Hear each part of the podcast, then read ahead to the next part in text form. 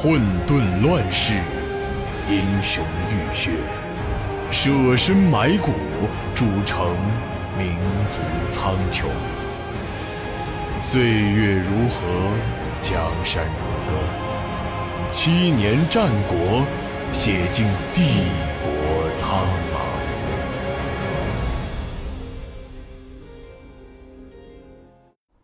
钱公公微微低着头。一声不吭，守在皇帝身旁。他故意侧过半个脸，这样就能同时看到两个方向。一侧是皇帝的龙榻，另一侧则是殿门。初春时节，皇宫里并不算十分炎热，但钱公公额角上的汗水却一直没有停下过。他只能不停地举起袖子去擦拭汗水，因为他不希望皇帝下一次睁开眼睛的时候，看到自己这副狼狈的模样。短暂的清醒之后，皇帝再一次睡了过去。这次他睡得很熟，呼吸也平顺了许多，几乎是这些天来状况最好的一次。钱公公也已是暮年之人，连日形影不离的值守使他的身体早已接近极限。但是，他不敢离开龙榻半步，他怕这半步之遥就错过了皇上最后的吩咐，他也怕这半步之遥不经意间就改变了国家的命运。这绝不是危言耸听。钱公公仿佛能清楚感受到，有一只无形的手，就一直掐在自己的脖子上。子时过后，他解散了宫里多数的侍从。钱公公满怀忧伤地看了一眼龙榻上的皇帝，再一次潸然泪下。他又想起了好些事，想起皇上年轻的时候。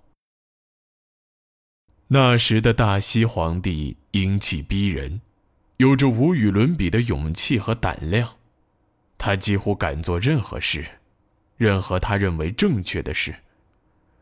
他治理经济，开疆扩土，他排除前进道路上所有的阻碍，让大西再一次成为中原的。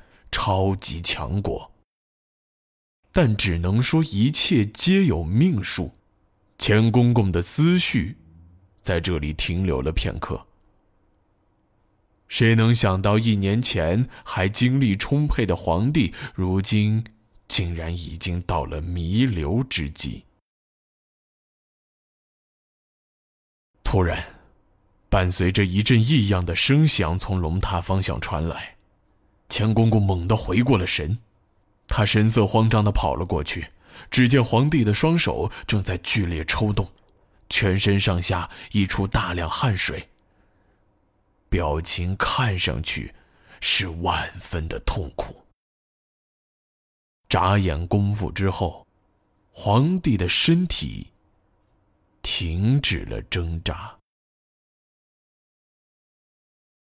钱公公吓得魂飞魄散，他正要出门去换御衣，却突然听到大殿之外传来一阵莫名其妙的啼哭声。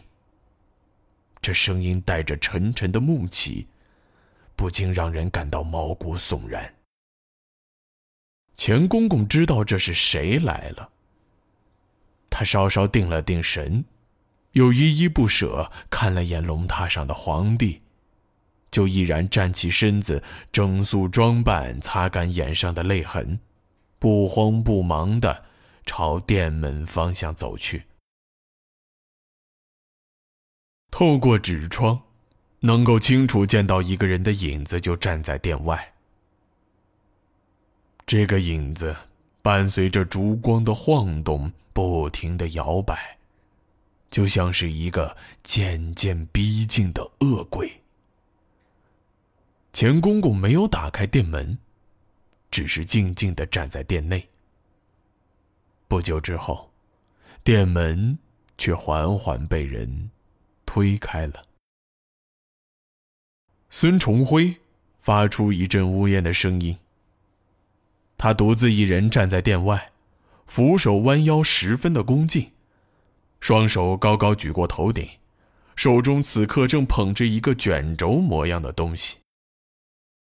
钱公公瞪大双眼，厉声呵斥道：“皇上还未召见，丞相大人为何如此在寝宫之外？是不想再进君臣之道了吗？”钱公公，孙重辉突然嚎啕大哭起来。皇上有恩于臣，臣虽不才，但毕竟不能置身事外，有负皇帝陛下的重托啊。孙重辉始终没有抬起头来，只是将双手微微举起，把卷轴抬到了更高的位置。钱公公朝前面踏了几步，定睛一看，孙重辉的手中竟然是一封圣旨。他突然心头一颤，这是哪里来的圣旨？这些天他一直陪在皇帝身边，玉玺也是由他看管的，哪里有送出去过什么圣旨？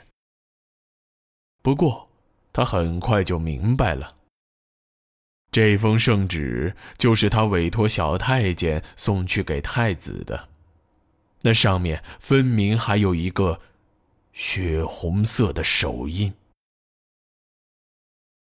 钱公公神色镇定，没有一丝慌乱。他将圣旨接到手中，再一次塞进了自己的衣袖，平心静气地说道：“丞相大人，请不要再说这些危言耸听的话了。殿下现在很好，也需要更多休息。有任何事，请等陛下醒来之后再做定夺吧。现在，就请您先退下吧。”孙重辉默默点了点头，他抬起手臂拭去脸颊上的泪水，然后回过身子，神情落寞的朝殿下走去。